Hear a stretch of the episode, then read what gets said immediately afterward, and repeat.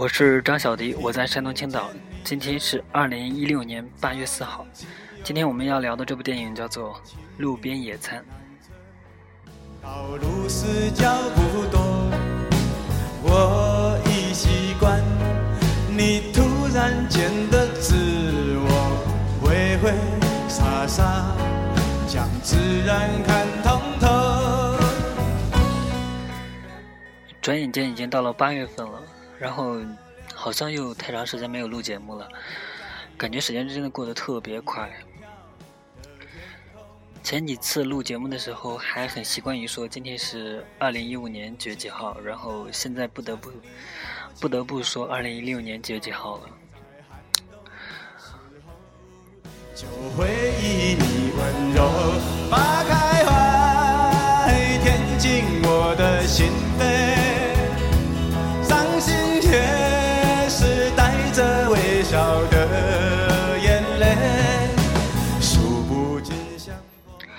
然后我们开始说一下今天我们要聊的这部电影《路边野餐》。这部电影的导演是毕赣，贵州人，出生于一九八九年，是一个刚毕业不久的学生。他之前好像是在做婚纱摄影吧，然后后来就拉同学和认识的一些朋友一起做了长片。在做《路边野餐》这个长片之前，做过。拍过两拍过两个作品，一个叫做《老虎》，一个叫做《金刚经》。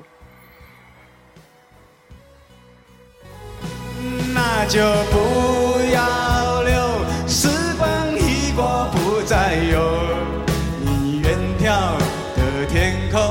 挂更多的彩虹，我会紧紧的。路边野餐这部电影在去年的时候就参加了一些电影节，还拿了一些奖。嗯，但是这个并不是我关注的重点。我关注的一些影评人对他评价特别高。传说中，这部电影里有一个四十多分钟的长镜头，所以我就特别好奇啊，一个几乎跟我同龄的人，嗯，究竟能拍出来一个什么样的片子？甚至有时候我会怀疑，我会觉得说，呃，像在这个年龄段的人，可能还没有那么多的阅历。对人生、对事物的看法以及对技术的把握还没有那么好，可能还拍不出来特别好的电影，所以我就特别想去看一下，看一下《路边野餐》这个片子到底是什么样的。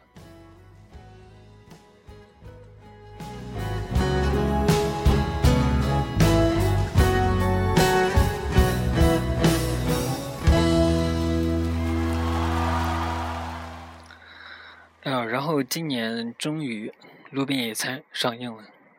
所以我就赶紧买票去看。当时电影的排场是晚上十点多，只有一场，一天只有一场，甚至有一些电影院根本没有排。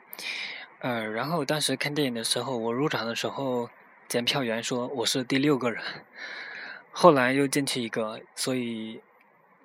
也就是整整个影院里面当时看的有七个人。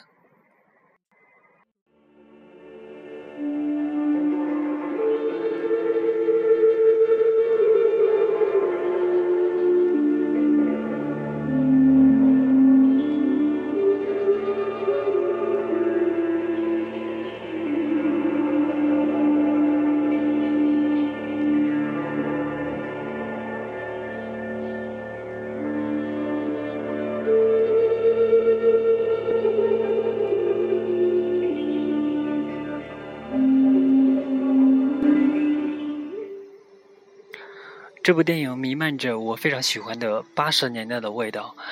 呃，里面充满了云雾的气息，让人感觉如梦似幻。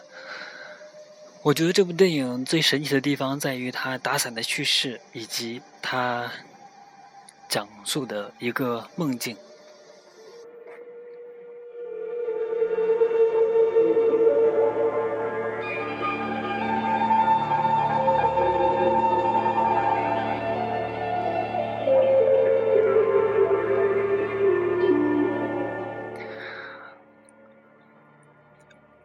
觉得电影也应该是这样，并不应该按照好莱坞的剧情发展，把一件事就那样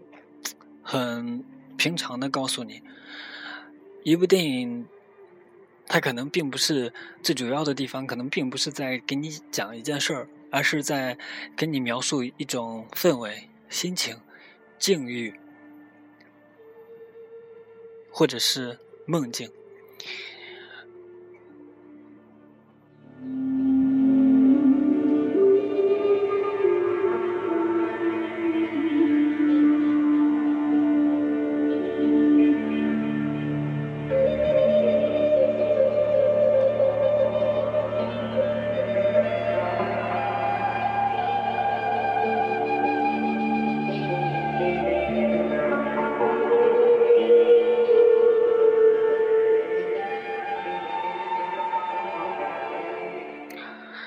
这部电影最神奇的地方在于，主人公陈升去凯里的时候，路过一个地方叫做道麦，在道麦这个地方，时间发生了变化，他遇到了自己妻子年轻的时候，他也遇到了自己侄子长大之后，这中间差不多有前后九年的间隔，所以在凯里这个地方可能是没有时间线的，所以。在这个地方所发生的一切，真的如似梦境。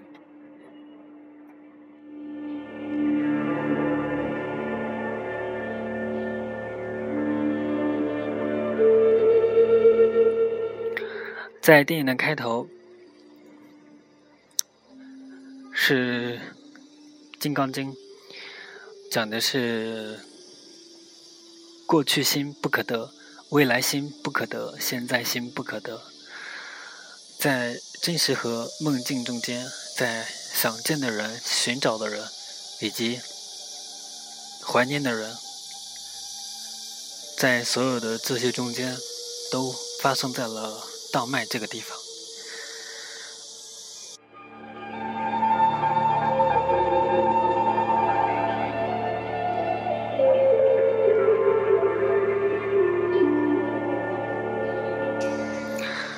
在看这部电影的时候，我感觉非常不能容忍，在这个电影的录音方面，特别的显得特别的简陋，有些声音说话的声音显得很大，有些就显得很小。呃，然后还有一个就是传说中的四十多分钟的长镜头，我不知道有没有人说这个镜头调度很好，但是我看的时候，我感觉特别的眩晕，我感觉。特别的故意，就是所有的镜头往那边拉，然后整个整个大地都在晃动，就跟你坐车一样，真的特别的晕，特别的不舒服。嗯，我特别的不能容忍。其实，在我的心目中，可能这些缺点也并不是特别致命的缺点。但是因为这部电影是跟我同龄的，几乎跟我同龄的一个人拍的，所以我就觉得这个缺点甚至不能容忍。我特别的羡慕，特别的嫉妒，所以我觉得我要放大他的缺点。然后我当时在群里面也有说，我说这个电影可能我并不是特别推荐，但是这部电影我确实是。特别的喜欢，我觉得导演真的是挺有才华的，然后比较期待他的下一部片子，不知道后面会怎么样。这部导演毕赣导演也自己说自己是学习塔科夫斯基，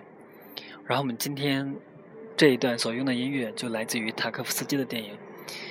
啊，我前两天刚刚看完他的电影《潜行者》。这一部，呃，拍摄特别的特别的好，但是其实我觉得内容倒是蛮简单的，需要你有一颗特别静、特别静的心去看。啊，当然我现在的状态并没有特别静，所以我是分了好几天，然后一边看一边睡，一边看一边睡，终于把它看完了，是这样一种状态。OK，说完了这部电影的缺点和优点，然后听一下这部电影的歌曲，里面的插曲《小茉莉》，结束今天的节目。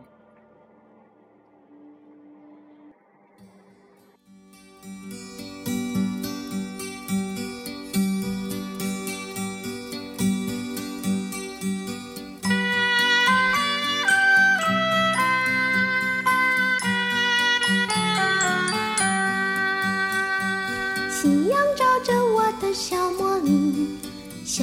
茉莉。海风吹着她的发她的发我和她在海边奔跑她说她要寻找小贝壳。月亮下的心里都睡着都睡着。我的茉莉也睡